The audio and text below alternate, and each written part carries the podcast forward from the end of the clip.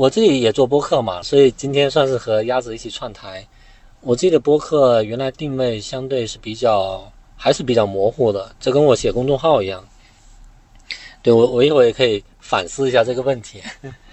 就我做播客是这样，然后呃，因为我之前在一个商业的组织里面，就是一个非常牛的私募的老板，他做的一个商业组织，他大概有四五百个学员，然后这里些学员很多都是搞金融的，因为他主要是讲商业，然后讲讲怎么投资，讲里面这些理念的。讲，嗯，当然，他更多是讲底层规律，就是世界怎么运行的这种东西，啊，然后在里面之后，首先我很认可他的价值观，然后也觉得他说了很多东西，就特别像是反过来想，就很多人他和很多人想的是不一样的，但是我觉得更接近真理，所以我就比较想就进入这个网络，那进入这个网络，就像就像我前面讲的很多东西是需要主动出去去连接的，创造连接，对，我是这样的人。所以我就想各种方法，呃，直到我找了一个播客这种路径，因为，因为对，因为在他那个网络里面是单向的，就他，他向下面广播，对吧？向四五百个学员广播，四五百个学员相互之间其实不太认识，可能可能有一些老学员，可能比如说二三十个人这种小网络，他们是非常的熟的，但是外界绝大多数人互相之间不熟悉，所以我就我就想。里面其实有很多优秀的学员，我能不能跟他们用一种访谈的方式，既让我自己更了解他，又把这个音频放到对吧？放到播客上面，让更多的人了解他。对，所以这是一个切口。所以我大概三十期里面有十几期都是这个网络里的学员，然后然后效果好到什么程度？好到我只要放进去，嗯，大家都听。啊，其实我一开始我不知道大家都听。但是我都会发到群里嘛，直到有一次线下课，中午我跟一个朋友一起就是领盒饭，就可能说了几句话，然后好多人说哦，你是不是修不黄啊？嗯，因为我听你的声音听出来了，我那会儿我就觉得特别有成就感，有意思啊，对，是的，是的，对，这我刚听起来很 重要一个点就是，播客是 super 你去创造一种连接的，然后创造一种新的内容沉淀，是的，并且通过这个去。其实也是在提升你的一个网络的影响力。对对对对对，我是这样一个思路。对对，其实这个我觉得让我很有感触的一个点哈，就是我会觉得，就当时我跟图图我们开始做播客的原因，嗯，呃，可能没有像 Super 你想的这么清楚，说我们要去创造多少连接，可能我们那时候想的就是，呃。我们可以以这种方式，首先去记录很多我们自己的成长过程中的问题、想法。嗯，同时我们可以邀请很多我们认为很有趣的朋友，因为其实那个时候，其实我们都会认为，呃，可能现在市面上的很多这种媒体，它其实在渲渲染的是一种很焦虑的氛围。嗯。但实际上，我会觉得生活是有非常多可能性的，也因为可能我们之前都在呃互联网大厂里面嘛，然后可能看到的大家的状态都是很焦虑的。嗯。嗯，但又会觉得其实世界这么大，一定会有非常多不一样的生活方式可以去探索。那我们需要一个抓手，那可能播客是一个我们最好切入的，因为首先公众号的话，呃，它不太能够去记录这种非常真实的情绪，非常真实的，呃，就是这种自然的对话方式。然后视频的话，成本实在是太高了，所以我们选择了播客，而可能不是说。呃包括我觉得像 Super，你的思路肯定也不会去考虑说啊，播客在这一两年发展的非常快，我们要抓住这个风口。我觉得我们应该都不是这么去思考这个问题的，而是说基于一些个人的可能更长远的一些，呃，确实觉得有价值的，对自己的发展、对别人的发展都有价值的事儿，我们决定用播客这种载体。所以这也是我会觉得。我今天还在跟图图聊，就我们觉得说播客未来是有非常多想象力的原因在这里，就是有有很多人可能会说啊，现在是短视频的时代了，谁去听播客？我觉得不一样，就他们背后承载的东西是不一样的，一定会有人对这种东西是有需求的，对，对，同意同意，嗯，对，因为诶，因为当时的播客其实更多是我在我在找解法，我在找各种各样的解法，就是我是那种。如果我想这么干，我就会想各种办法去干的人，所以，对，我也是，嗯嗯，我也是，怪不得我们能成为大朋友和小朋友，是，对，所以就是相当于慢慢的就就就就这么一路路做过来嘛，啊，那对，所以我反思就是，嗯，我先收回来，就是为什么它叫深入聊聊？就原来其实，比如说我们会和很多朋友一起吃饭，在一个大桌上面十个人，就好像大家聊得特别好，但是我发现好像我对其中某个具体的人，我也不是很了解他，对吧？他到底干什么？他怎么想的？他过去、现在、未来，对，他是怎么看待这个世界的？我都完全一无所知，所以。我就是想有没有什么一种方式是能够跟对方深入的去探讨一些东西的，所以名字就叫深入聊聊，很简单。嗯，对我反思的问题是，我只是在意这种交流方式，但是我并没有特别的聚焦在某个领域。比如说，我今天想想想和你聊，昨天上一期可能和 YC 的孵化的一些企业聊，在之前又和嗯一些这个。这个那个网络里面的学院聊，就是它并没有一个特别清晰的主题。当然，这里面有有正面和反面。就正面可能是我就感兴趣这样，我就这么干；它反面就是它不太容易去吸引或者聚焦某一类听众。嗯，对，反正正反两方面来看。嗯，对，就是我我自己其实是。这么去想，就是包括之前我们看没出息指北的定位的时候，我也有去想，就是，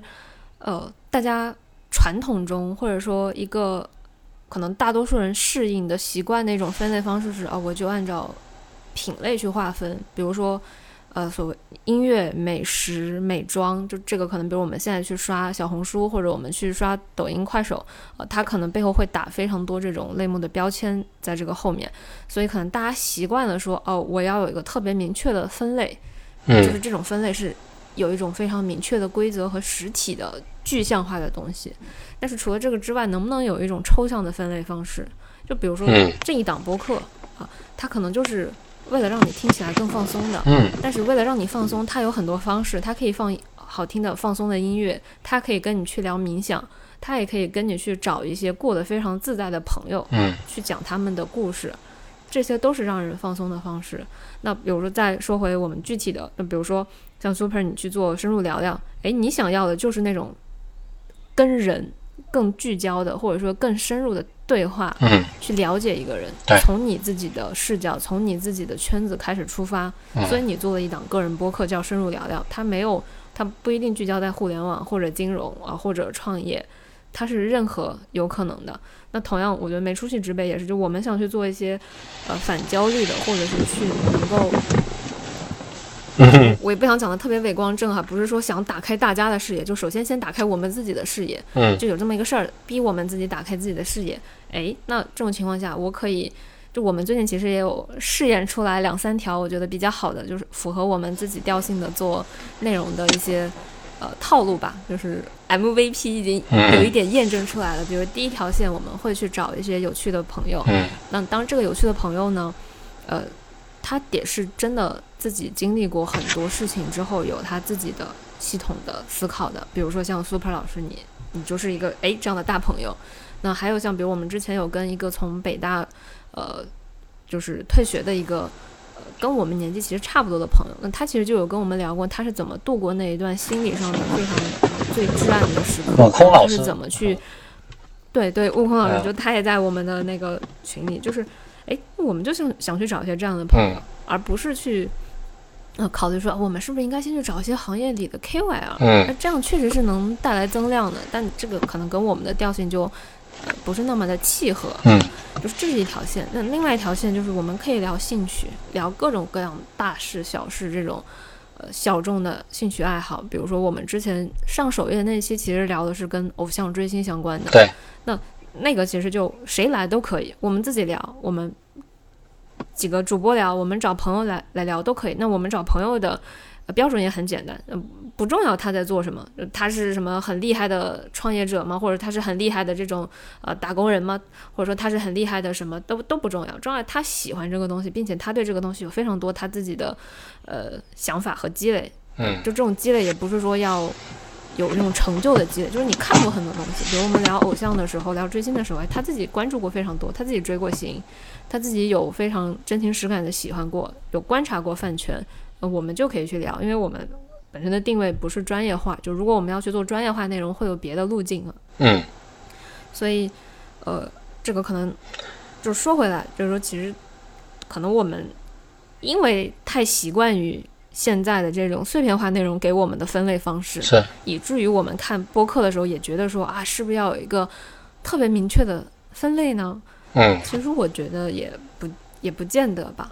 就是嗯，我们也现在也不是说要靠这个去做商业变现，对那这种情况下，其实效率不是最重要的。嗯，如果你考虑效率，可能分类是很重要。那我现在不考虑效率的情况下，我从我自己长期想实现的东西来去思考，诶，我又会觉得抽象的分类可能会比具象的分类更适合我们想要去实现的那个东西。好，所以今天我现在可以聊一聊跟你们播客主题相关的一个东西了，没出息之辈，对吧？好的，是对对呃，然后也不用强行切题，对对对，不正好正好非常契合，嗯，就是就之前跟你讲了，我其实，在录音的当天下午，就现在嘛，我就已经从就现在、呃就从公司出来了，就算是一个是算是一个裁员吧，啊，然后会给一定补补偿金的这种方式，那对吧？因为前面我也说了，我八四年的，现在算三十七岁了。理论上来讲，三十五岁以上的这些职场老狗一定是非常恐慌和焦虑，遇到这种情况的。然后我当下我也不能说我非常开心，我其实，在公司跟我说这件事情的时候，我也是非常的有些恐慌。就这种恐慌是来源于嗯习惯性的一种路径依赖没了，因为原先你可能在一个公司里面，对吧？就有事做，有钱拿，每每个月定点的钱都到你账上，非常稳定。但一旦是你被裁员，你年龄又大，你会恐惧未来的收入在哪里？那对吧？即使是我有感兴趣的事情，我做一个月、做三个月，要是没收入怎么办？我是不是又得去找工作？我要再去找工作，哎呀，那我又找到一个不靠谱的公司，咋办呀？对吧？那我又出来，我年龄更大了，更没戏了。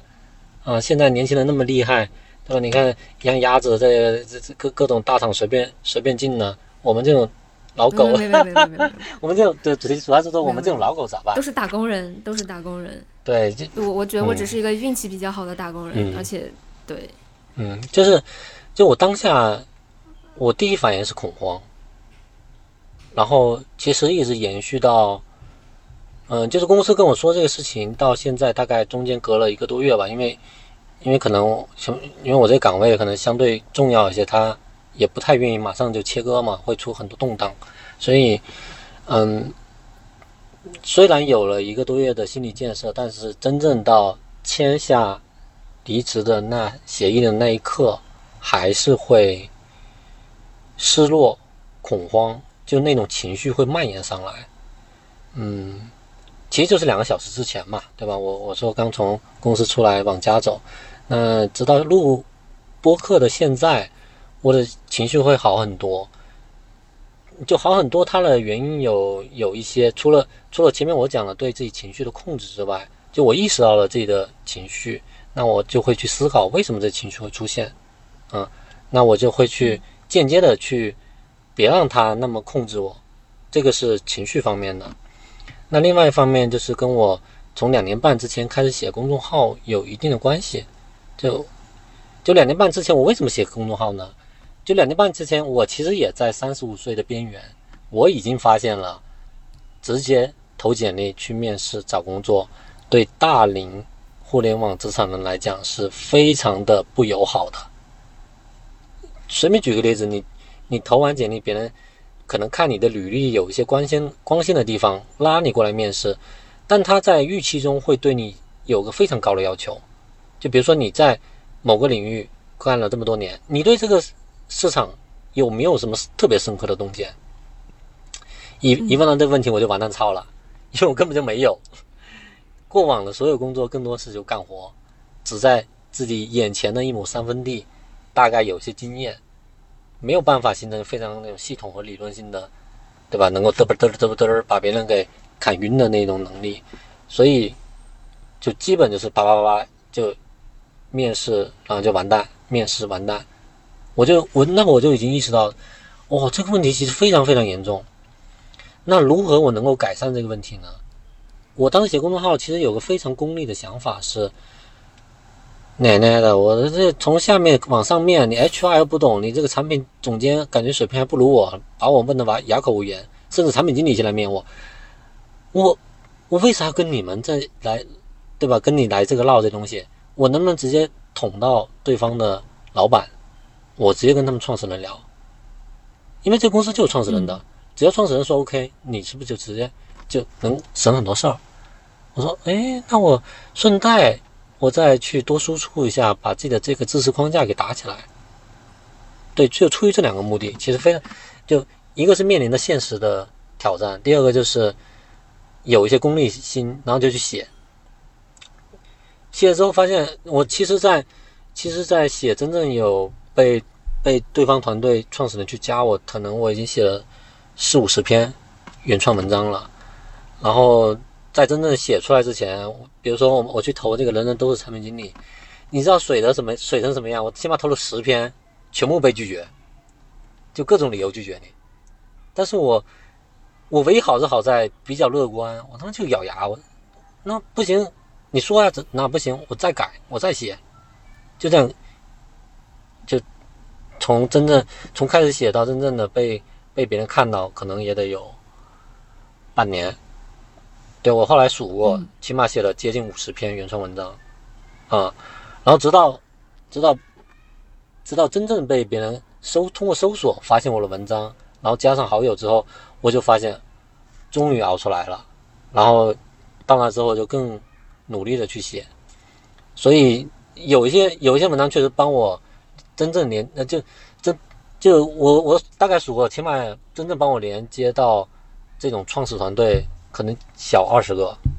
就通过写文章认识了幕后的团队，然后进一步能够更深度的交流，就是这个给我带来的启发是非常大的，呃，所以我最近离职呢，有我我最近从公司出来，这个事情给了我一定的底气的支撑，但他的底气支撑并不是说我能依靠这公众号有个非常稳定和比较好的收入，对，事事实上是没有的，嗯，他给我底气更多是。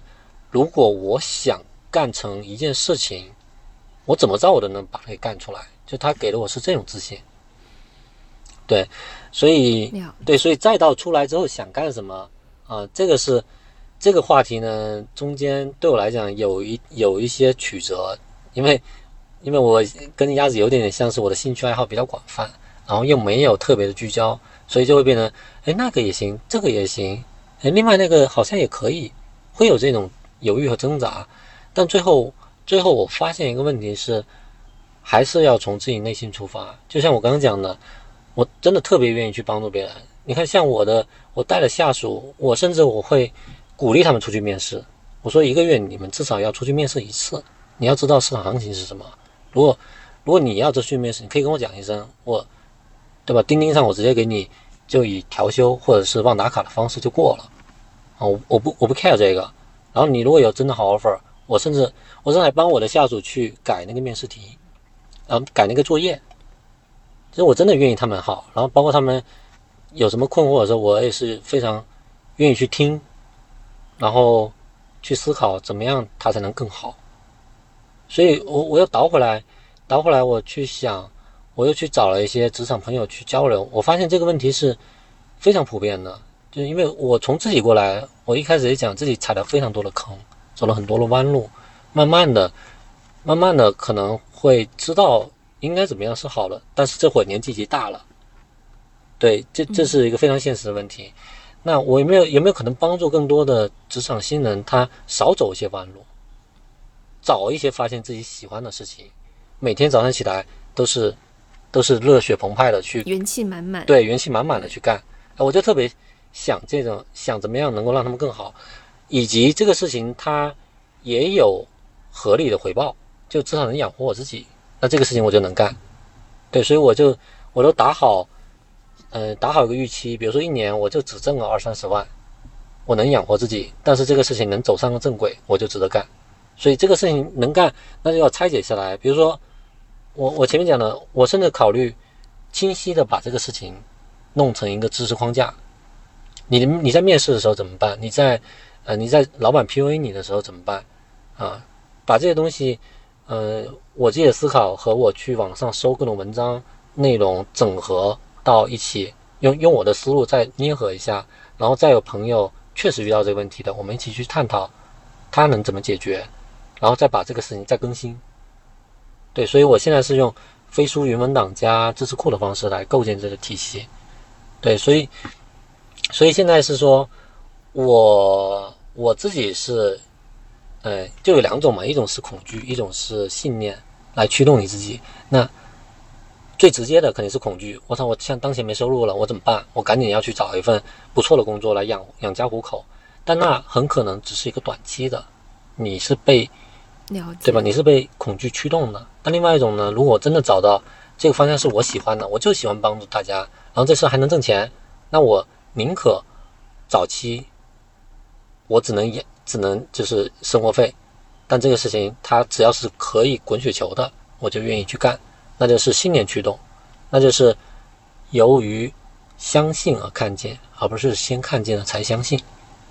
啊！我觉得我觉得这个这个东西对对年轻人可能不太能感受得到，但如果随着大家经历变多，会慢慢的。去意识到这里面的问题，而在大家早期的时候，呃，甚至甚至我觉得早期的时候都不用真正的发现自己喜欢什么，你至少不用在职场里面更多的被内卷、被消耗，那已经是你能释放出更多的能量去思考自己，那就已经是非常好的一个状态了。对，这个大概是我我这么多年职场经验，然后到三十七岁被裁员，然后再到出来怎么思考的一个。相对浓缩的一个版本，嗯，了解。那我们接下来可以具体去聊一聊哈。可以啊。当然，我想先，嗯，对，先讲一讲我现在听下来我最大的一个感触，就是如果我在我过往的职业经历中能够遇到一个像 Super 老师这样的老板就好了。对，当然我之前也也有，就是刚刚有提到一个叫职场导师的概念嘛，就其实我自己挺早就有这个意识，就是。呃，我觉得需要在纯粹的利益关系之外，就是所谓的上下级关系之外，其实是需要有一些，嗯，比场就是在职场上相对比较有经验，然后年纪肯定要呃稍长，啊不是稍长，要比我长挺多的，就比如可能至少比我大五岁以上，呃，然后他经历过很多事情，有这样的一个角色去成为一个职场导师，因为因为其实在我很早就可能在我在大学里面的时候，呃，因为我妈妈她也是个老师，对，她是个大学的。做学生相关工作的老师嘛，所以她自己对心理相关的东西很感兴趣，所以她当时就有接触到类似于像新精英这样的做生涯规划的一些机构，所以他当时就有向我安利过这些东西。嗯，所以可能我在大学的时候就哎有这样的个概念，就是说其实从你就我们先不说整个人生发展，可能很长，因为它里面还包含很多，包含你的这种什么家庭关系啊各种，我们就说你的一个人的职业发展，它其实是会有一个。呃，很长的周期的，所以其实任何一个一段工作，它其实都不足以去概括你的整个职业生涯。所以反过来说，可能我们在职业生涯初期的时候，其实就要有一个概念，就你可能因为人的经历，呃，就是我觉得人的经历总是一点点积累起来的，但它不是一个纯粹线性的积累。但是可以肯定的是，就是你在职业生涯初期光靠自己的那些积累和判断，其实你是很难对你的未来做出一个很。好的规划的，所以这个时候其实你是需要一些所谓的职场导师这样的概念。对对，所以其实在我自己呃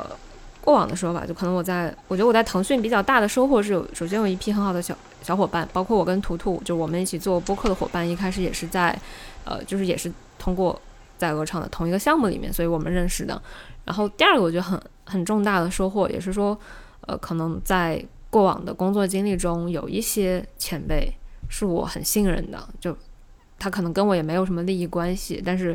我会阶段性的去告诉他们，我这个时间可能我遇到一些什么问题，或者说啊，我这个时间我做了一些这样的变动。对，当然了，我从虾皮裸辞这好，当然我从虾皮离开这件事情，我到目前都没有敢跟他们讲，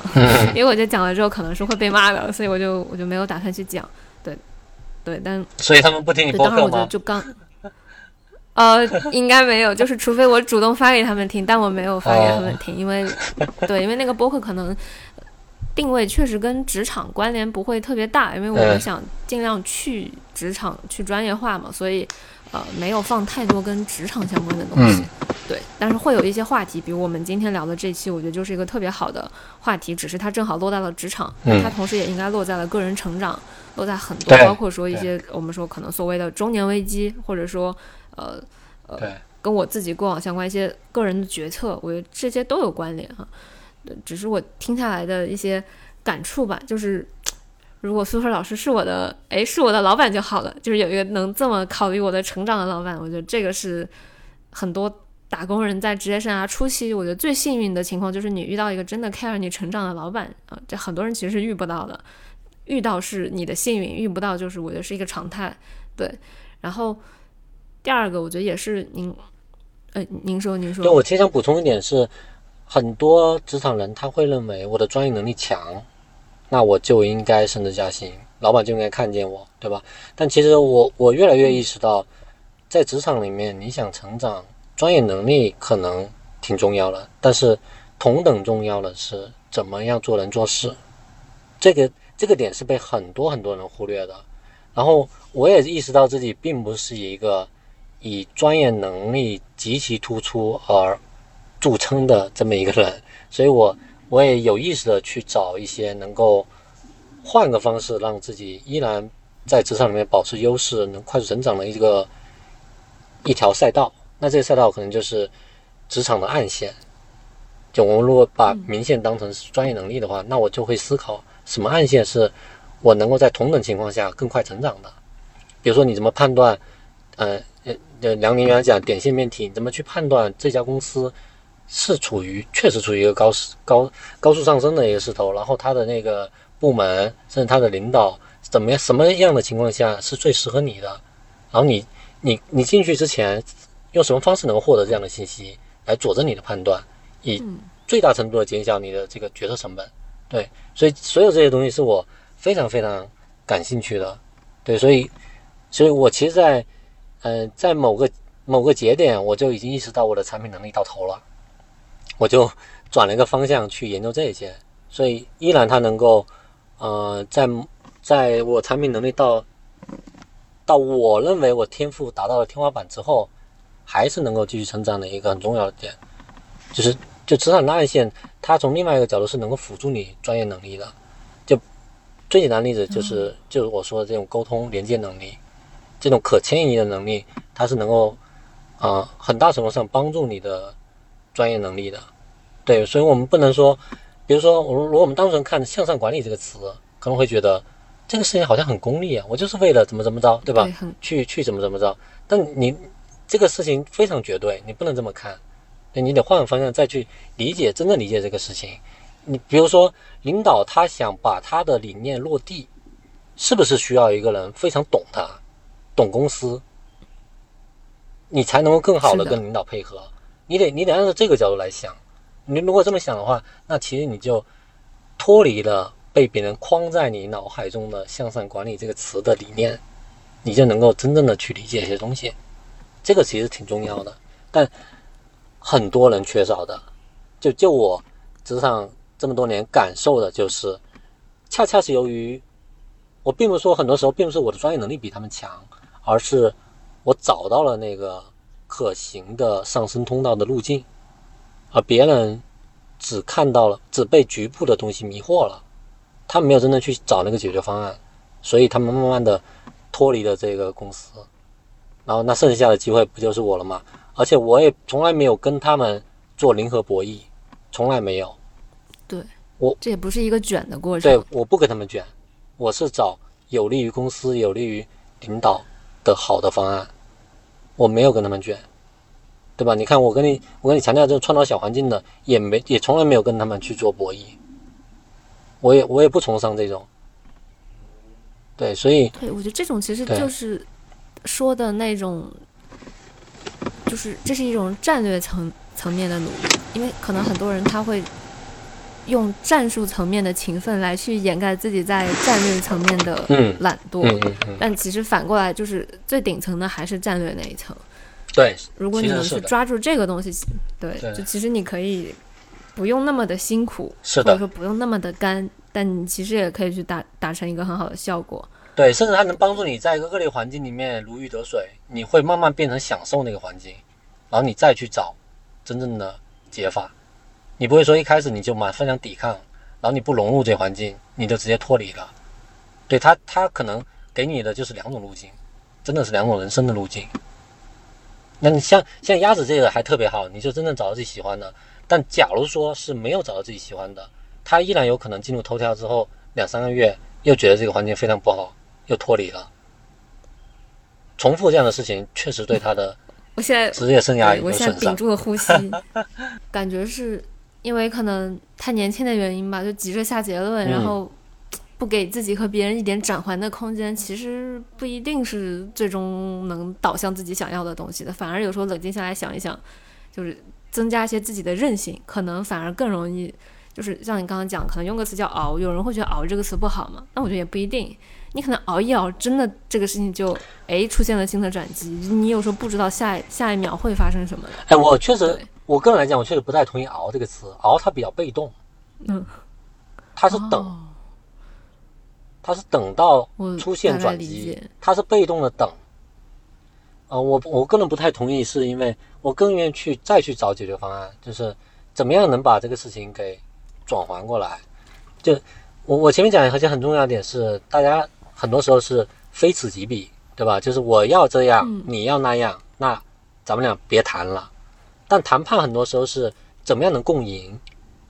就是这个思路的转变是非常关键的。你如果一旦是按照这个角度去思考，那你就会想，我要的和公司想要的哪个点能结合啊？这个方向不行，那那个方向试一试行不行？哦，再不行，再换个方向，直到你真正确认的这个事情没有什么，就比如说，我就说那个小环境你都创造不起来，那咱们再拜拜。那到，但是在这个过程中呢，你其实由于你的努力的去创造这种体验。努力的尝试，你在这个过程中其实获得了大量的成长，你接触到了很多原来根本没接触到的人事，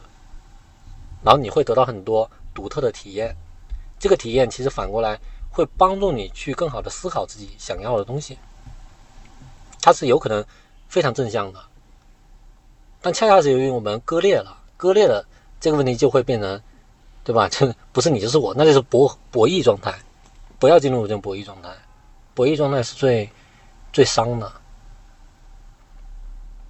尽量不要进入这种，嗯。了解。哎，就是可能我们刚才，可能我们刚才都是在一些这种呃，我觉得还是聚焦在了一些可能年轻人的发展上面嘛。但是因为我觉得这期可能还是想留很多时间，重点跟 Super 老师聊一聊，就是我们说的职业中中年。啊，想跟 Super 一起聊一聊，就是我们说的中年危机这样的一些点，所以可能接下来可能，呃，还接下来的话，可能更多想去聊一聊跟你的成长相关的故事，就是呃，这个你觉得 OK 吗？就是比如说，可能我会问一些，会可能会继续去追问一些，到到我剪的时候，我可能会看一下，会把一些顺序去呃调整一下哈。嗯，没问题，没啥不能聊的。比如说，好。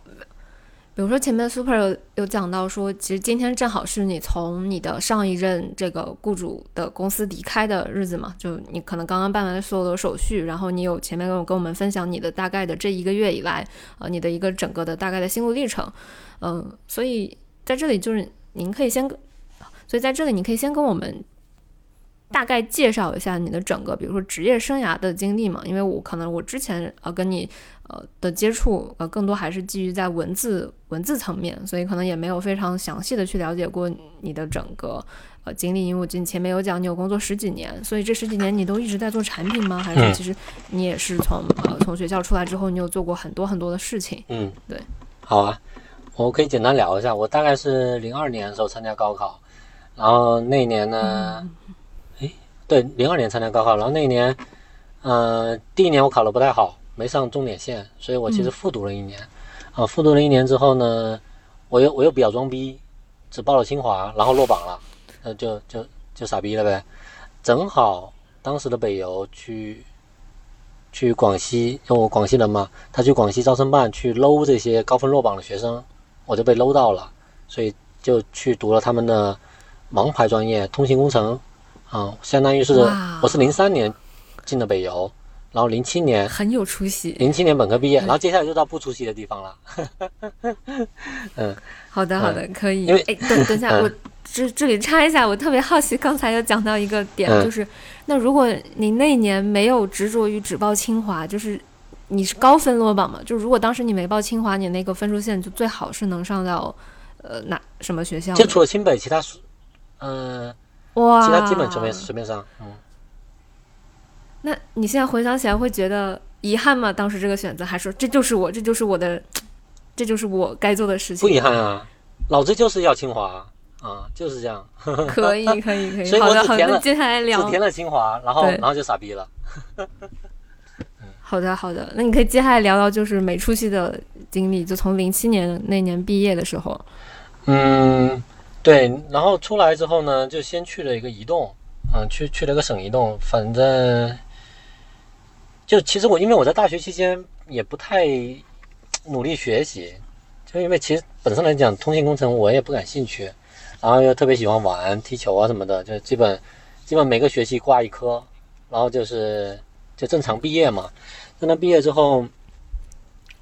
包括找工作也不是很积极。所以就是有一个省移动来招的时候，反正就进去了。但进去之后呢，去移动工作特别无聊，就每天干的事情非常重复，你就会觉得这不是一个初中生都能干的，为什么要招一个大学生？然后我又观察到有一些毕业三四年的这些这些算是师兄吧，他们的状态我非常的觉得可怕，就他们就相当于默认了这个。这个牢笼，他们也不会去做改变，就是每个月钱在当地不错，对吧？那我就干一些重复性的事儿，然后我就结婚生子买房，就一路就这样的。就我特别恐惧那个状态，然后再加上我我当时女朋友在北京嘛，哦，就两个人异地，然后我就又又回到北京去工作，就她还当时大学还没毕业。那回去工作呢，那就出现了一个问题，就你其实不是应届生了，然后你成绩什么的，履历也完全没有什么可写的，所以我就相当于，嗯，有几年时间是，嗯，有有两三年时间是比较，比较比较痛苦的，就去一些私企，然后一个月可能就，我都忘了，可能反正应该不到三千，两千五，一开始第一个月是两千五，啊，零七年，对，零七年两千五。然后后来又去大唐电信，就我可能在私企干了一年，去大唐电信又干了一年，但是觉得我在在大唐电信就一个月四千五。当时我们同班同学最好的就是毕业去北电，就当时是一个国外的通信运营商，呃，通信设备制造商。但他当时我记得是本科毕业去就是八千七，那会儿我是特别羡慕的。然后我就我就四四千，哎，四千还是三千五，反正非常低，就每个月感觉都得借钱的那种。我就很痛苦，然后再加上我媳妇儿，呃，我我前女友她也希望，对吧？也希望她也要毕业了，也希望什么怎么怎么着，有有点挣钱啊，有点有点前景的样子。我就我我又我又我又傻逼了，我就从公司出来，自己去，嗯，自己去借钱去开了一个小吃店。然后开了小吃店，其实我这种人我也从来没做过生意，也没天赋，所以其实做开小吃做小吃店亏本。就其实我是不停的在亏本的，所以干了又一年多，实在是不行了，就欠了一屁股债。我就有一天下午坐在店里面，就那个阳光晒进来，然后拿了一个索爱的一六幺一六幺 i 手机，就上上半是屏幕，下半是全键盘，我印象特别深刻。我就在看看当时的新闻，因为当时我对互联网其实就至少互联网新闻我比较感兴趣，我就不停的看，哎。我突然看到一条非常重要的新闻，说谷歌中国退退出了，就谷歌不能在中国去干了，就那个节点。然后突然在想，哟，那是不是百度啊、淘宝啊，嗯，因为淘宝当时有搜索嘛，然后像有道啊，哎，这些是不是有机会啊？搜狗对，然后就准备就投简历，投简历，其实很多也没让我面试，我就可能就面了有道和。搜狗，然后在面搜狗的时候，我去的比较晚，然后反正面的还不错，但是他跟我讲，这这边都已经招完人了，然后就给把我推荐去了搜狐，所以相当于我是在一零年年底进入的搜狐，算是真正的从事的互联网。当时月薪四千五，我印象特别深刻啊。嗯，但是就觉得好像还不错，因为这个搜狐对吧？正规企业这么大呢啊，当时还是门户时代，就搜狐挺牛逼的。是的，是的，门户媒体，对对，那我还觉得还蛮好。然后慢慢的、慢慢的就在互联网里面嘛，就是比如从搜狐出来，因为当时我是在搜狐汽车频道，所以后面的五六年基本都是在汽车这个互联网的垂直领域里面，包括后面我在在易车待的最久，待了。嗯，快四年的时间，然后在易车呢，就相当于从产品经理，慢慢的通过我我刚刚讲的这种边角性的努力，就是专业技能以外，专专专业技能也有很很大的提高，专业技能以外的努力，慢慢的就升到了，呃，我我要从易车离开的时候，大概是马上就要给我升产品总监，那我就开始带四个产品经理，哪一年啊？一七年，哎，一七一七年了。啊，一七年年初吧，我从那走的，对，所以就相当于前面几年一直在互联网，慢慢的正常路径去生长。然后为什么我要从一七年年初从易车出来呢？因为我也我也发现了一个问题是，易车整个公司它是首先它肯定不是这种大厂，不是一二线的大厂。第二个呢是。这个赛道其实是比较饱和的，当时就易车和汽车之家，但是这两个公司离变现是比较远的，啊，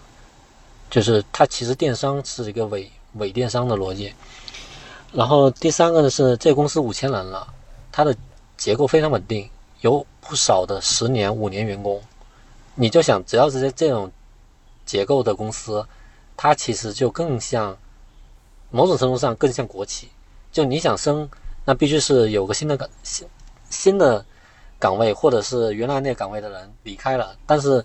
这滩水基本不流动，所以你很少有机会。对，所以我其实是在一六年的时候开始大量看书，因为确实业务线很稳定，每年这个业务线一个多呃，诶一个多亿吧，还反正很高的流水，然后它非常稳定，只需要从一车主站把流量导过来，然后用户在上面巴拉巴拉巴拉巴拉，哎，就钱就出来了，所以我其实。也不用干太多事儿，我就有些需求下来了，我就把它关键节点把握一下，然后分给下面产品经理，这个事情就 OK 了。然后那会儿就很闲，就开始大量看书。大量看书就是有一本书给我启发特别大，就叫做《高效能人士的七个习惯》。这本书在很多人眼里是鸡汤书，但是当时我真的醍醐灌顶。它里面提到第一个概念就是积极主动。我是由于。这本书改变了整个后面的人生，我都会去想，那当前的情况，我我不能去埋怨环境，我从自己自身出发，我如何能够去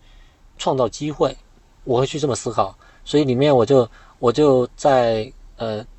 当前非常固定的一个业务结构里面，我就各种去找突破口，直到我觉得确实我没有找到突破口，而我的上升空间也到头了。那我就选择换一个赛道，换一个更高速发展的赛道。对，在那个恰恰是由于我非常努力的去看书，然后非常努力去折腾，非常努力的去连接，所以我连接到我当时的导师，他就他当时在汽车之家也是带一百多个人，啊，比较高的一个管理职级，他就会跟我去讲很多的道理。那会我是突然意识到自己的傻逼，因为原先我会觉得我就这么想的。你跟我想的不一样，你就是傻逼，我管你呢，对吧？我为啥听你的？但是我就会，我跟他聊完之后发现，哎，他居然是这个角度去讲问题，我从来没有那么想过，而他讲的很有道理，所以慢慢的就把我原来非常固定的框架打开了，我就会去，呃，包括现在做播客，我也会更多去听别人是怎么思考这个问题的，是从那个阶段开始给我启发，所以包括我跟他交流很多我阅读过程中的一些迷茫。对，所以我为什么现在说很多人需要人生导师，就在于当时我在那个迷茫的节点，他给我了很多启发，带我走出了那个痛苦的阶段。所以，包括后面他又给我介绍了啊英雄互娱的机会。对，这个也是另外一点，就是人脉的重要性。我如果自己去投，其实我那会儿我也在投一些简历，也是被拒的，因为一七年嘛，那我我我已经接近三十五了。但是他帮我投一下简历，我就去跟别人 C O O 聊了两句，直接直接要了，直接过了。当时那个事情我是非常震惊的，我说居然可以这样。对，所以所以我就进入到了一个非常高速发展的一个公司啊，你就他们公司做游戏，但是老板这个战略意识还是很强的，就是会有各种资本的合作。然后对吧？我一进去就遇到了前面我讲的这两个部门合并裁员的情况，然后我就借由着七个习惯给我带来这些这些理念，度过了那个时期，获得最大的红利。因为当时在北京，五个产品呃四个产品总监加一个项目总监，是除了我之外，所有人都都走了，只有我在北京。嗯，那这个时候，整个公司决定投资得到。然后要拉人来做产品原型，来梳理怎么样才能跟他们去更好的合作。那只剩我一个人，那机会只能落在我头上，对吧？所以，所以这个事情它其实是既有被动也有主动，你不能单一归因。你你也不能说是由于我的主动创造了这机会，也不是说他这个饼落下来了正好砸在我头上，它是两方面共同的构。呃，共同的结合构成了我的机会，然后我就抓住那个机会。当然，在抓住那个机会之前，我也非常努力的在整个公司里面去，呃，去表现。比如说，我就举个例子，比如说我们的 CEO 拉我们这些呃中层，就几个总监一起开会，说，哎，今天咱们公司的董事会推荐了哪本书，大家读一下。下周二我们开一个读书会。哦，抱歉，啊，他好像有一点卡。就是说下周二我们开个读书会，那。我会非常认真，对，当时那个场景就是我们 CEO 拉我们几个人开会，然后就说公司高层，呃，推荐了《腾讯传》，呃，对，《腾讯传》说这本书非常好，里面有很多的好的理念，我们我们大家要好好去读书，然后下周二我们开个读书会，大家一起分享一下。然后我，呃，从那天他说到读书会应该有一周时间，我把这本书来回看了三遍，写了非常详细的呃读书笔记。最后整理成了一个 PPT，然后到周二的时候，我以为我没跟别人交流，我以为别人也会这么干。但是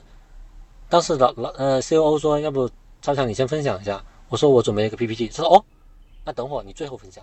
然后让问别人，就别人都不看，或者是他只听书，听了一个章节，说哎，所有人说的都是牛头不对马嘴。然后最后让让我分享，我就说一下这本书给我的理念，呃，有哪几哪哪几点很触动我，包括这几个理念。结合到我们现在部门的状况，我们可以怎么做？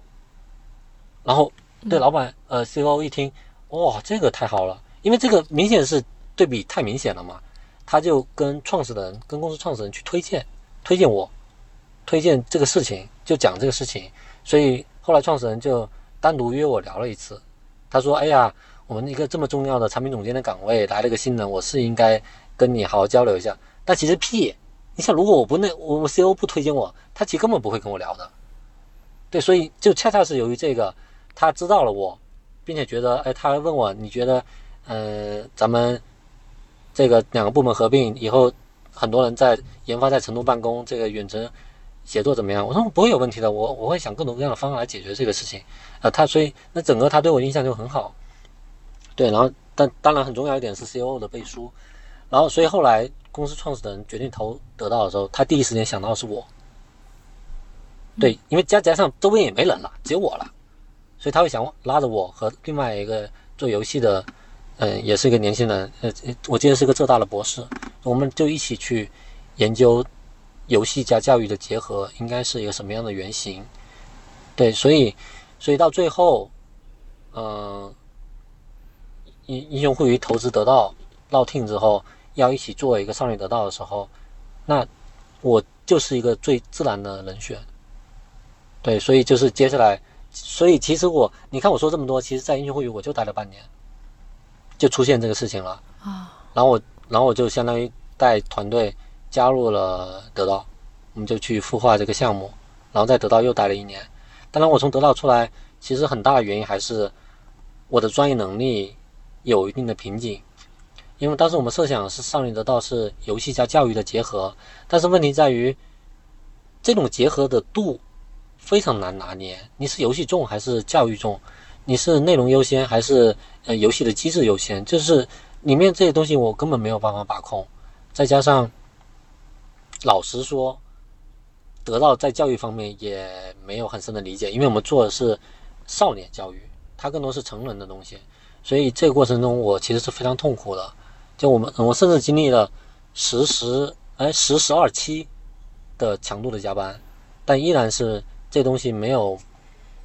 没有达到最好的这种契合点。对，所以最后包括整个公司又决定换方向，后来我就出来了。对，所以相当于一八年，哎，一八年出来的，一八年年末出来的，到现在就在在两家创业公司待，就就相当于我就呃，比如说就产品 VP 这种 title，我会去带一整个 app 的团队，去负责这个产品研发、运营啊、设计这些，招这些小伙伴一起来做一些事情。嗯，但怎么说呢，在创业公司你去做事情，其实是非常考验。一个人的能力的，就是我承认现在我做的并不算很成功，是因为在大厂资源非常充足的情况下，你去做事和你在一个不确定的团队和环境下面缺少资源的情况下，你去做事，它是完全是两种感觉。就你在大厂，你肯定很简单，你就互互换一下。哎呀，你比如说我在一车，那首页给我开个路口，我上了活动，你给我导一下流，对吧？你市场帮我去谈一些客户。就这些事情整体来讲都是有人在后面支撑你，但如果你是自己带团队去跑所有的事情，这个过程是非常痛苦的啊，但也成长也很多。对，包括包括在我我在英雄会议的时候，也就哦我在一车的时候大概是带五个产品经理，然后我在英雄会议最多的时候带十九个产品经理，呃产品加一些产品专员，但时间不长，然后我又。在少年得到的时候，就在产品研发和设计，嗯，最多也就十九个人。然后接下来就是到创业公司，也没有超过过二十个人。但是就是这一路过来，就是你对业务、对商业、对嗯对管理团队，嗯，然后对怎么怎么在不确定的市场中找到一个可能的机会，带领团队穿越这种生死线。呃，有有一些不算很成功的经验，对我只能这么说。然后就这所有这一些，就塑造了我自己对职场、对商业、对产品的理解。对，比如说，如果现在让我再来看产品，我觉得产品只是商业价值实现的一个非常小的局部，它并不是，嗯，很多时候并不是说你番茄番茄小说你这个事情做的啊，并不是说你某一个具体的产品。产品功能做得非常牛逼，创新非常好，它就能成。现在这样的机会很少了，它远远不像我们一零年，一零年那会儿我在搜狐，甚至都没有产品经理，都是那种做内容的编辑去做产品经理。你随便做个东西，甚至都是市场上面独一无二的。比如说你做个车型库，把车的数据用各种维度给展现出来，那都没人做的，那直接就完全就碾压这个市场。对，但是到现在就不一样了，就功能性的东西越来越越。你也重要，但它很多时候不是决定性的东西。对，然后这大概就是我一路的经历啊。Over。哇，太感谢 Super 的分享了。我刚才其实，在后半程就真的是有点听得入迷。就我当时一边听的时候，我在想象你讲的那些画面，因为因为我觉得其实你不仅是在讲你的。呃，一个履历，你也再去讲中间，其实我觉得听起来非常，就是对你的自我的理解，或者说对于你后续的发展很重要的一些节点的具体的事情，就是你有把那个画面描述出来。然后其实我我听下来，我会有一个很很大的一个感觉吧，就是，嗯，我能，就是呃，我我会觉得，就像很多人他会去看很多书。但是他未必去会去把他看到的十分之一的东西落地去实践。嗯。但是我去听到 Super 你去描述你过去的经历的时候，其实我听到非常重要的一个点就是，你再去践行很多你看到的理论，而且你再去验证它是不是真的能够帮助你更好的去解决你的问题。比如说你刚刚讲到高效能人士的七个工作习惯，嗯，就我相信很多人会看这本书啊，可能很多人也会对这本书有很多正面或者负面的评价啊。但是我觉得真的看完这本书之后会去做。或者会把里面的那些习惯作为自己的一个习惯去培养的人，我觉得可能是十分之一一百分之一，但你可能就是属于那个十分之一或者一百分之一中的那一个那那一类人，那你可能他真的就会给你的生活带来很不一样的东西。对，这这是我会觉得是，我觉得这个可能跟你觉得这个跟年纪有关吗？就比如说一个年轻人，他可能在年轻的时候有关，也也会有关，系吗？因为这本书其实我二十三岁的时候读过一次，当时我觉得这什么玩意儿。我在飞机上，飞机上完全看完这本书之后，好像没感觉，没感觉。当时，但是你经历过一些东西之后，你再回来看，我操，这么牛逼的书，当时我居然，对，就那种感觉，你能想象的。嗯啊，那这是不是就说明，就很多事情其实不见得你提前看了是正确答案，你就真的能做好，还是要自己经历。同意，同意。那那这个过程中，你觉得导师的意义是什么呢？导师的意义是帮助你观察自己的问题。他他就是导师，他呃，我不能说导师，我说教练为好，教练更好一些。哦，就是 coach 就教练对，帮助你观察你自己。他不他不会说这条路是正确的，你就按照这么来干。这个这种道理的输出现在太多了，但这个我觉得反而恰恰不好，而是说我跟你讲你当前的问题，你自己想你现在。遇到了什么什么东西？你是怎么思考的？你这个思考的东西呢？我我可能会跟你反馈一下我看到的，你你给我讲的这些背景信息啊，你的思考，我觉得是什么样？你你感受一下，你会不会会会不会这样会好一些？然后你你你可能会吸收，也可能会有你自己的思考，没关系，你去干吧。过了一个一个月，我再跟你来 check 一次。哦，对，这样的教练是。更好的，我我举个最简单的例子，为什么林丹是羽毛球世界冠军，他还需要教练？他自己打了，他教练肯定不可能打得比他好啊，对吧？为什么他也需要教练？就是因为林丹他在打的时候，他并不知道自己的动作，教练是一个旁观者的角色，他能很清晰的看到他的问题在哪，他可以给他点出来，然后林丹再去改进，使得林丹能够成为更好的林丹。这一点是很很关键的，所以，我对，因为我想我想做的其实恰恰是这种的工作，嗯，是一个教练，对，因为其实我知道有有一类工作，它其实就是去做 coach，就这是应该也是从国外引进的一个概念，叫教练嘛，但可能他会在很多领域里面，比如有的可能是去做职场的，有的可能是去做个人成长的，有的可能是去做一些跟家庭相关的，所以我我可以理解为就是 super，你是打算就已经有比较清晰的想法，是未来可能会。呃，就是你先不会急着去找工作，对，呃，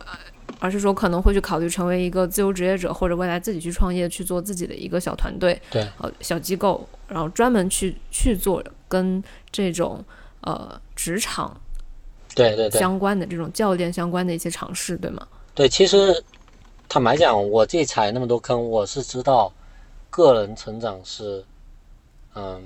非常需要非常需要有一个反馈的。那在职场里面，恰恰由于你的技能提高是一个一个非常漫长的过程，你可能现在没法知道什么节点才你现在动作才是对的。如果你有一个人，有个有经验的人告诉你，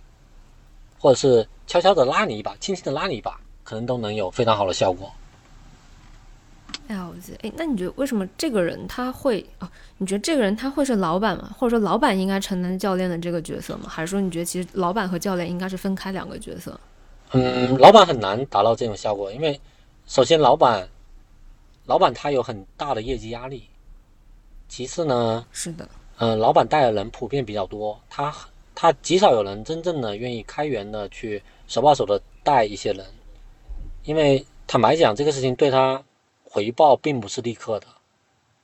他更多是说，那那比如说你不行，我换一个更牛逼的人，他可以找高手，或者是换人，或者用业绩考核来压你，就很多是很多手段能达到他的目的，而帮助你成长，这个相对较慢的方式，不一定是很多人的最优选择。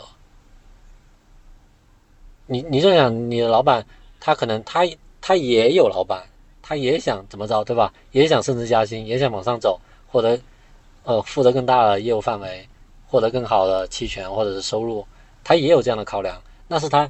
那是很多人第一要素的考量，而不是下面小朋友的好好成长。而且他也顾不过来，很多时候他顾不过来。就是从动机和客观情况来说，老板都不会是教练最好的人选。他其实是，他可以，如果你你能做到的话，他应该是最好的亦师亦友的这种角色，角色，但是很难，只是说比较难啊。以及很多人，这个对很多人他不会，对不会按照这种方向去发展他和老板的关系。嗯，确实，确实，就是我我自己在。目前的经历中，我有见到可能有有一些也是相对年轻人，他如果能跟真正意义上大老板达成这种关系，确实对他的成长会非常的好。但这种机会很少很少很少，而且他也是刚才讲也是主动和被动的结果，你很难说到底是因为他足够努力，还是说因为他足够好运，就你很难有一个明确的结论。所以这个路径其实是很难被复制的，就是你去跟你的老板，尤其跟你的这种比较。资深的老板去成为这种亦师亦友的关系，这个事情其实我觉得对绝大多数小朋友来讲非常非常难，呃，基本不用去考虑这个事儿。对，所以这个时候是说，如果我们需要一些这种反馈，呃，可能是需要一个脱离自己的职场利益关系之外的一个，但同时又足够懂你的状态，并且足够懂职场的状态。而且，如果再往细一点说，如果你是互联网的，你可能还要考虑他是足够懂互联网方向的。那如果你是实业方向的，你可能你需要的教练是一个可能懂实业的逻辑的。当然这也不一定啊，这这只是我自己现在的想象，因为我也没有去特别呃全面系统的了解过教练技术。对，但是我自己其实是最早接触这个概念之后，我会觉得它是一个有价值的。而且我当时就是因为接触到了这个概念，我会有一个我会有一个意识，是我需要。类似于像这样的角色，就还不是说我成为这样的角色啊，因为我我自己的一个感知是，不管你的就教练，他其实不是强调你的专业技能，呃，但他其实需要你有经历，需要你有阅历，嗯，可能不是一个很年轻的人上来能够去做好的事情，这个跟你的能力没有关系，是确实跟你的经历阅历有关系，嗯，呃，我不知道我这么理解是不是合理，嗯，差不多，就其实有有一个很重要的点是。每个人最好是能找到三到五个导师，啊，或者说是教练。三到五个。嗯，这这里这里，比如说啊，比如说你你和你们部门的领导关系非常好，他在某种程度上能解决你很大的问题。但是呢，恰恰是由于在职场中，其实肯定是存在一些利益关系的。比如说你很牛逼，那你领导怎么办？就这么直接的问题。所以其实间接的，你在外面如果有两三个。不同视角的人能给你建议，并且能给到非常好的建议，那你想对你的成长会不会非常有帮助？当然，我只说，我只我只说理想状态。对 我刚刚在听你讲的时候，我脑海中已经在想，嗯，谁可以做你导师？Super 老师，对对，Super 老师一定是我的导师。然后我之前的前辈应该也可以是我，我过两天再去，就等我后面的状态稳定下来，我可能再去找他们。呃，汇报一下我呃，不叫汇报，就是沟通一下嘛，再去聊一聊。哎，对我最近的，对同步一下我最近的状态，有必要的，一起吃个饭。对，嗯，哇，我哦，我个人还有，对我不好意思，我刚刚忘了一个问题，但我刚刚听到，因为你前面其实，在讲自己的经历的时候，我觉得有一个比较，我听到有几个转折点吧。第一个就是说，你从你之前的。这种可能跟你的专业还是比较相关的一些传统的方向，从一零年的时候决定进入到互联网，这是一个节点。然后我觉得下一个呃比较重大的节点是，可能你开始从一些比较成熟的团队，对，就是从得到出来之后，你决定去创业团队，就是第二个节点，就是你去进入到创业团队的时候。就是是一个什么样的考量呢？就比如说，你为什么没有呃考虑说，哎，要不要再去大厂看一看，而是选择了创业团队？就是这个背后当时的一些呃，比如说心路历程是什么？嗯，你这个问题很好，为什么不去大厂？嗯，我我觉得两个原因，第一个是我知道我的能力和年龄综合起来的这个东西没有办法进入到大厂，然后第二个呢是呃，我也意识到了一个问题。在我决定从一车出来的时候，我们一七年嘛，其实我也接近三十五了。我，哎，一七年是三十五吗？啊，三十三，就是三三、三四。在这个节点，我需要选择一个上升通道最快的一个方向扎进去。这这个事情，这个事情不能说它绝对，比如说我去这个游戏公司，不能说这个决决定。现在来看是好像很 OK，但是在当时那个节点，这个决定依然是有风险的。而且风险还不小，因为对吧？原来我五五六年的经验都是在，呃，不止五六年哦，七年的经验在都是汽车领域。那之后我突然跳到了一个游戏领域，我能干得好吗？就甚至是游戏这个东西对社会有没有价值，我当时都非常的挣扎和犹豫。但是决定让我去的是，我说了，我的导师是非常重要的，他对于这个赛道和这个公司的判断，极大程度的帮助我缓解了信息少来做决策的焦虑。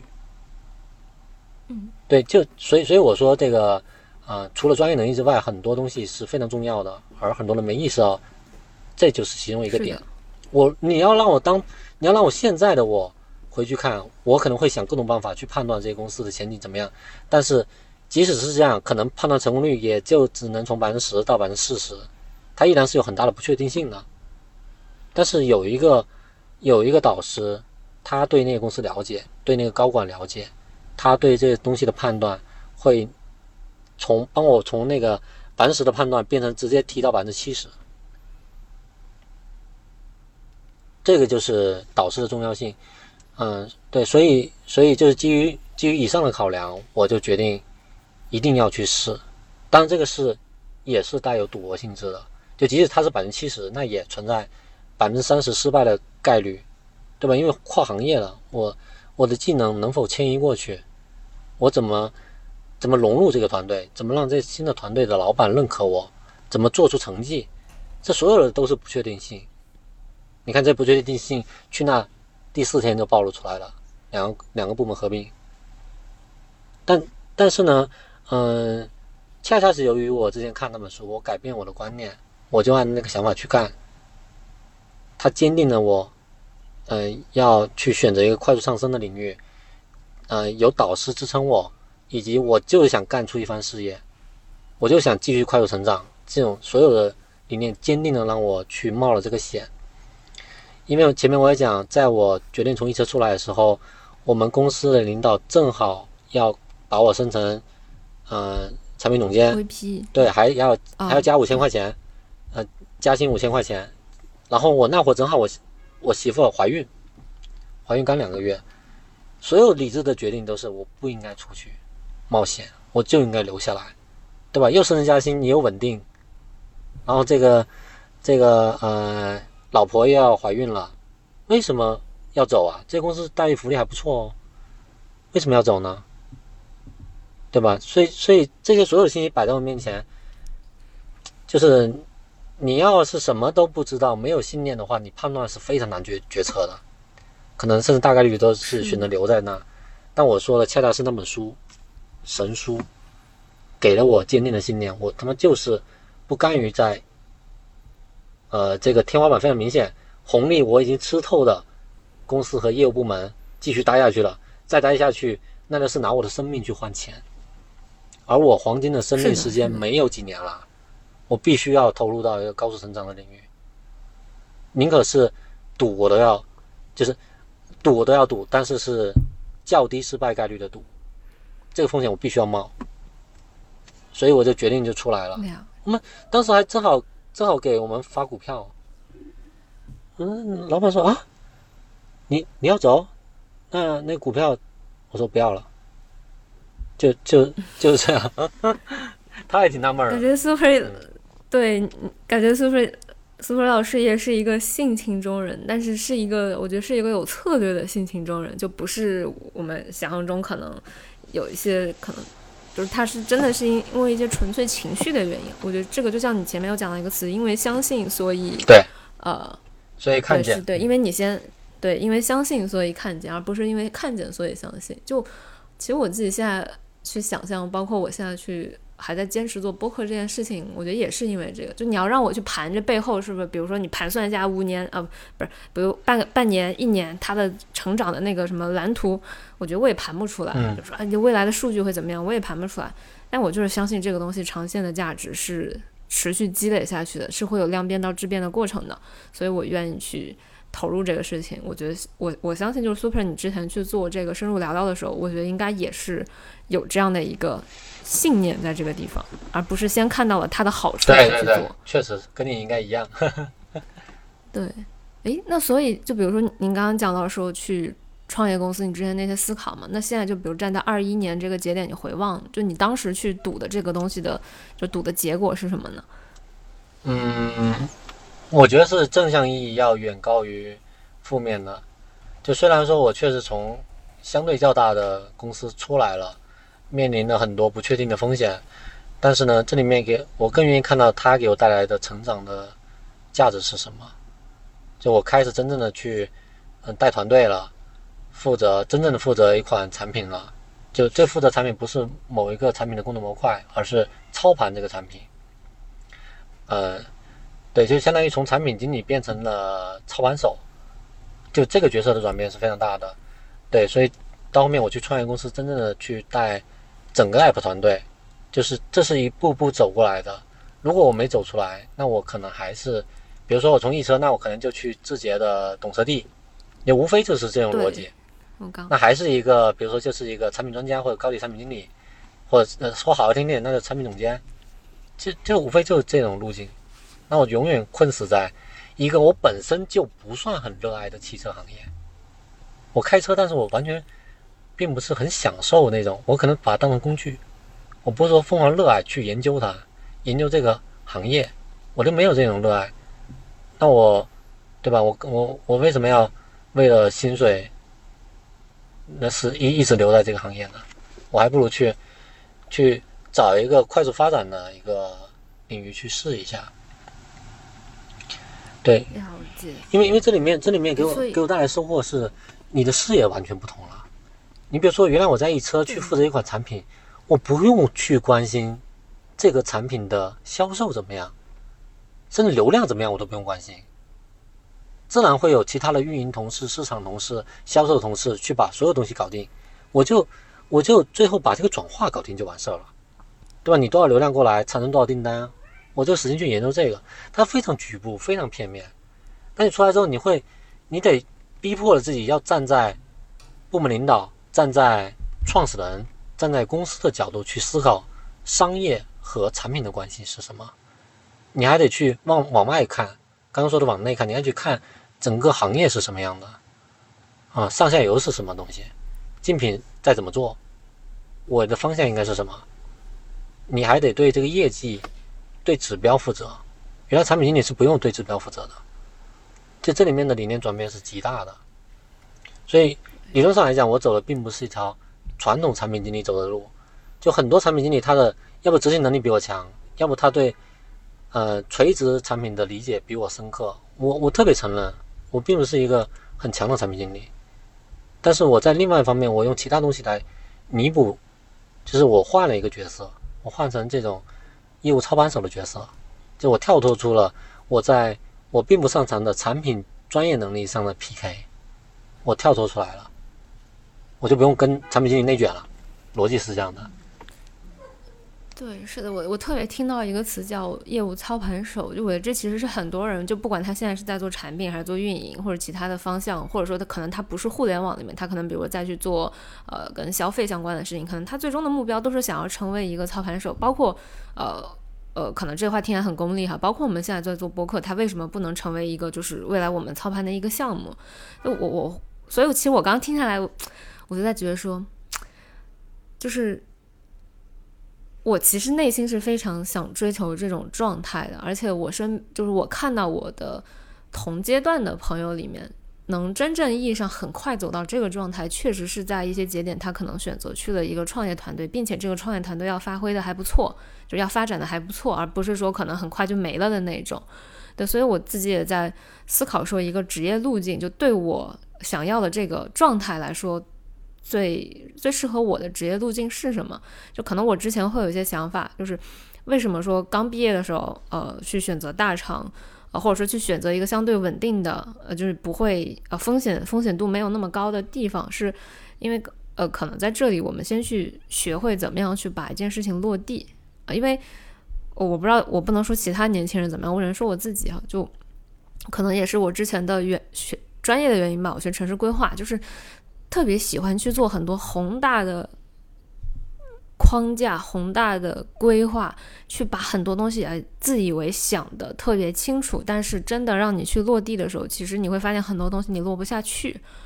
执行力是下不去的。所以这个其实是我会觉得，可能在职业生涯初期，要先去把自己的一种好的工作习惯养成。就是你先不要去管你做的这个事情到底啊到底有多对或者怎么样，你先去把执行这件事情做好。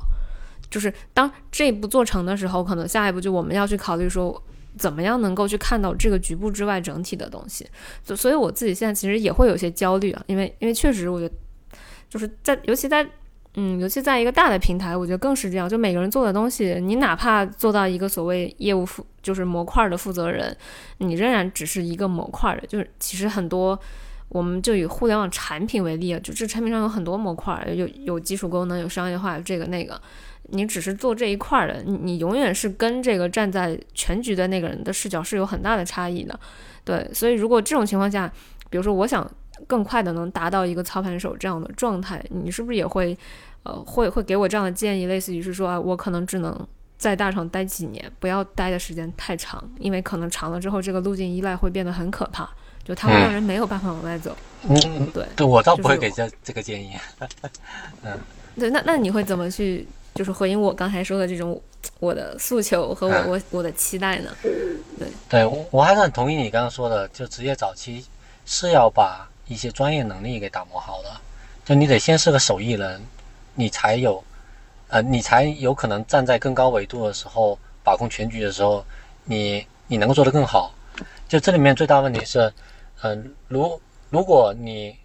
就是就是我我我反思原来我的问题啊，比如我在上面得到的时候，我最大的问题是，我突然的从只负责产品变成负责整个，呃，整个就是原来我可能只相当于负责一些具体的产品功能。后来我变成要操盘整个产品，控制这个整个产品的方向，那我非常迷茫和焦虑。这里面迷茫焦虑体现在两点：第一个是我怎么把控这个产品大方向，我没有能力；第二个是我怎么管理这二十个人，就是他们是不同的、不同的岗位、不同的职级、不同的薪水、不同的性别，我怎么把他们捏合到一起？就是我那会非常焦虑。那包括还有向上汇报的问题。就当时我们那个公司是跟两个公司汇报，因为是呃两边合资的嘛，就种种问题带来的，我就发现完蛋，我啥都干不了。但你其实想啊，假如说我是产品能力非常强的人，把我提拔到了那个位置，操盘整个 app 的位置，那其实我会有非常具体的抓手。这不地对吧？我基于用户，基于市场。基于老板的需求，我捏合出一个最佳的产品形态，然后背后需要什么，我就去补什么。比如说背后需要整个团队怎么按照什么样一个项目周期，我可以去找找人辅导我呀。他需要什么样好的内容，我可以跟内容团队磨合呀。他的盈利模式或者是呃最关键的资源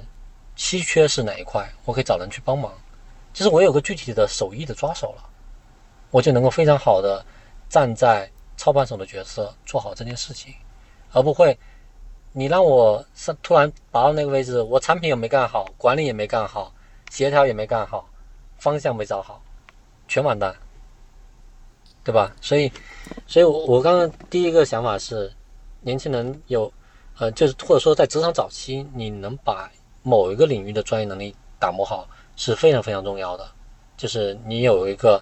就是如果说我们 T 型人才的话，你那个 T 是扎得很深的，这点非常重要。然后接下来在大厂，嗯，我都我我其实现在这个节点，我跟你讲的建议可能不一定是非常合理的，我未来还会迭代这个东西。现在我的思考是什么呢？就是首先我们作为一个 T 型人才，我的 T 不错了，那我现在要站起来，我要看我横向的这个横杠这东西可以是什么，比如说。嗯，就像我我前面讲的这种连接，你和更多的业务线的小伙伴沟通，看他们是怎么思考一些问题的，他们怎么怎么在他的那个岗位做好他当前的事情，以及我怎么跟他更好的结合。运营有这个需求，我产品有这个功能，我们怎么更好的把数据做起来？那那边市场推广和运营有有这样的东西，老板有那样的需求，我怎么跟他们能够更好的结合？这是第一点。第二点是，我往外看，我去看整个市场是什么样的，我去理解这个行业。比如说小说行业，小说行业的内容供给是谁？啊，内容供给是怎么样到到平台，平台怎么又发给了用户？每一个角色他们是怎么理解？当前他们是是什么样的人？他们在干什么？他们是谁？对吧？我去理解这个，然后我再看别人竞品是怎么怎么玩的，他们的优点是什么？他们的强项是什么？他们弱点是什么？他们怎么理解这个赛道？他们未来，呃，比如说他们过去一年他们做了什么事情？然后你你再回来。你你有了你们业务内部的这些人的思考，你有了外部的洞察，你再来找你们公司能干什么？这个时候跟老板的同频是非常重要的。你要去理解老板怎么想，怎么想这个赛道的，他最近最关心的是什么东西？他最着力着眼于推进哪个项目？为什么？对对，理解这个，特别是这个为什么，对对对，为什么的思考，或者说这种信息的获取就很很关键。而且我当刚才听下来，我觉得也是一个我我自己收获最大的一个点。嗯，我觉得还是其实大多数人，呃，或者说我们说年轻人可能飘就飘在刚才那些道理哈，或者说刚才说啊，我要去了解这个了解那个这些框架。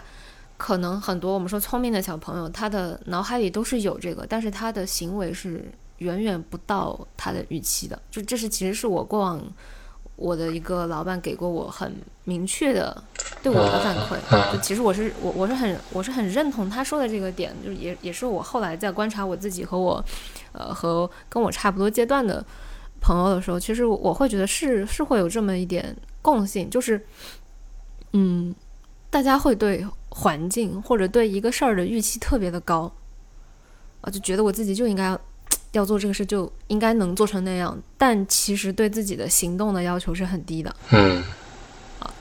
对，就是就就像你刚才，比如说刚才 Super 你去讲到了几个点，比如说，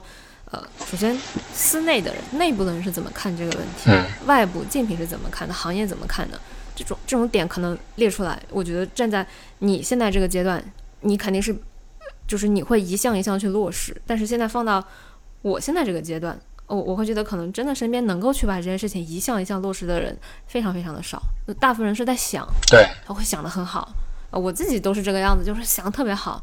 然后呢，最终落地的东西呢，哎，就非常的马马虎虎，这个其实是一个，就我的最能最早意识。意识到这些问题，并且从行为上去突破的人，才真的有可能走到自己预想的那个高度，或者说预想的那个位置上，或者预想的一个呃自己想要的那种好的状态。嗯，不然的话，就是始终在游离，会觉得说啊是这个的问题，是那个的问题。对对对。换一个环境是这个的那个问题，然后再换个环境还是有问题。哎，那到底？对，就如果你换了两三个环境都觉得有问题，我确实觉得应该回头想想，是不是自己的身上有一些，至少在执行层面上会有问题。就我是什么时候很深刻意识到，确实也是做播客的时候，嗯，